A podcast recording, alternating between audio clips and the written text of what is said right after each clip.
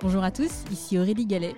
Je suis ravie de vous accueillir sur Disruption Inside, le podcast qui décrypte de l'intérieur la transformation des entreprises et des acteurs publics.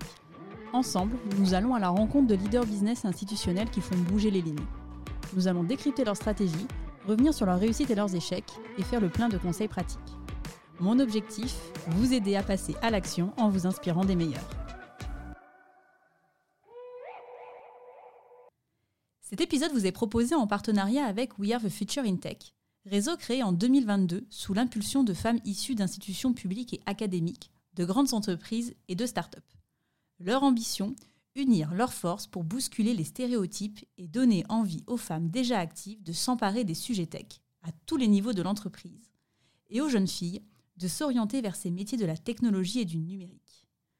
Ces femmes de talent contribuent par leurs actions concrètes dans les écoles et leurs entreprises à une représentation équitable des femmes et des hommes dans ces secteurs clés de la société, dès aujourd'hui et pour demain.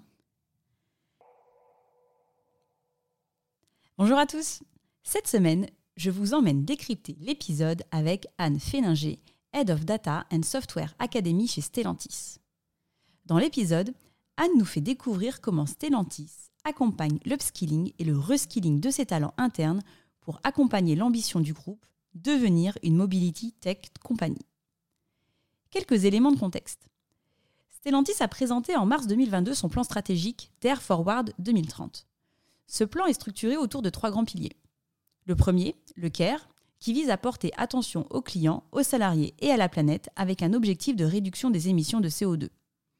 Le second, la Value, qui vise à créer des centres de profit autonomes dans leur prise de décision pour maximiser la valeur apportée aux clients. Et enfin, troisième pilier, la tech, pour asseoir le positionnement de Stellantis de Mobility Tech Company.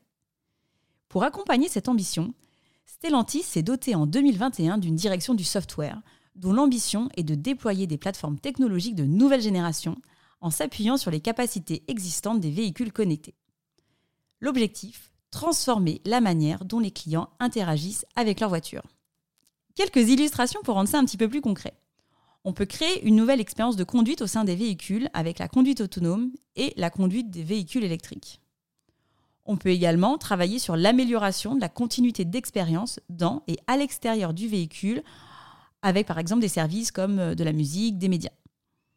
Troisième exemple, on peut utiliser ces technologies pour contribuer au bon état de fonctionnement du véhicule avec par exemple le développement de systèmes d'alerte. L'enjeu business pour Stellantis est de taille avec un objectif de générer 20 milliards d'euros de chiffre d'affaires annuel supplémentaire d'ici 2030. Pour accompagner cette ambition, Stellantis a fait le choix de mettre sur pied un programme d'upskilling et de reskilling de ses talents. Sur les 4500 talents qui composeront les équipes de la direction du software en cible, 50% viendront de l'interne, soit au total environ 2300 personnes à upskiller ou à reskiller. Ce choix il répond à un enjeu RH de développer l'employabilité des collaborateurs de Stellantis. Anne nous dit à ce sujet On a une responsabilité au sein de l'entreprise à attirer plus de monde vers ces métiers. Anne revient dans l'épisode sur la double dynamique qui a été mise en place. L'upskilling, tout d'abord, qui consiste à développer des compétences complémentaires aux compétences déjà acquises par le collaborateur pour prendre un nouveau poste et le reskilling, qui consiste quant à lui à accompagner un changement radical de métier avec des programmes de formation beaucoup plus poussés. En 2022, année de lancement du programme, entre 700 et 800 personnes se sont lancées dans l'aventure. Dans l'épisode, Anne revient sur les principaux enseignements tirés de cette première année. Premier enseignement, industrialiser et digitaliser le workflow des candidats pour être en capacité d'absorber la charge et de donner une visibilité 360 aux candidats. Anne nous confie, je cite, L'hypothèse initiale n'était pas la bonne. J'imaginais démarrer avec une équipe resserrée de Learning Business Partner, et au final, on a eu besoin de se structurer davantage. La partie lourde, c'est d'identifier des candidats, de les suivre, de s'assurer qu'on leur propose le bon job, qu'on vérifie leur date de disponibilité et qu'on regarde l'écart entre leurs compétences et leur futur poste. Second enseignement, c'est la nécessité de capitaliser sur les formations déjà existantes et de miser sur des combinaisons de modules. Anne nous dit à ce sujet On a pris peur un peu au début quand on a vu l'ampleur des postes, mais il y a quand même pas mal de points communs utiles pour plusieurs postes. On fonctionne donc par module avec des combinaisons de modules. L'idée, c'est de développer un catalogue assez complet sur toutes les compétences. Troisième enseignement, c'est la nécessité de faire vivre le catalogue de formation. Anne explique les parties pris de son équipe. On évalue chaque année toutes les compétences nécessaires par filière.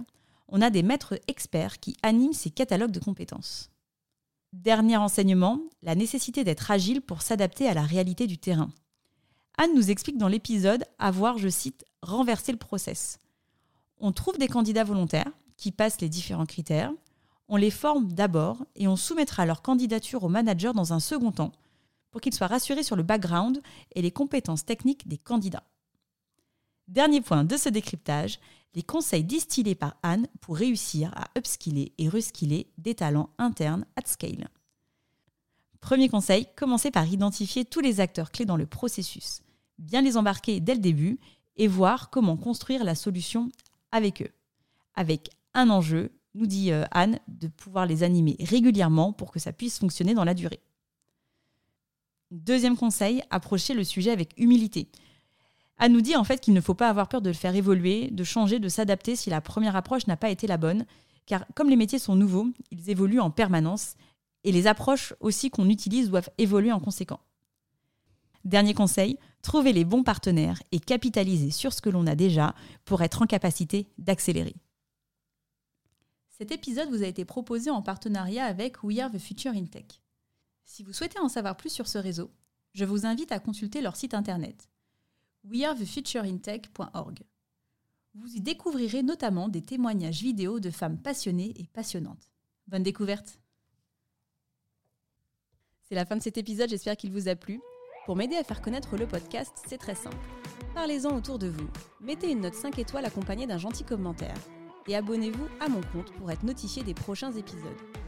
Si vous souhaitez en savoir plus sur le podcast, je vous donne rendez-vous sur mon site aurélie-galet.com ou sur mon LinkedIn.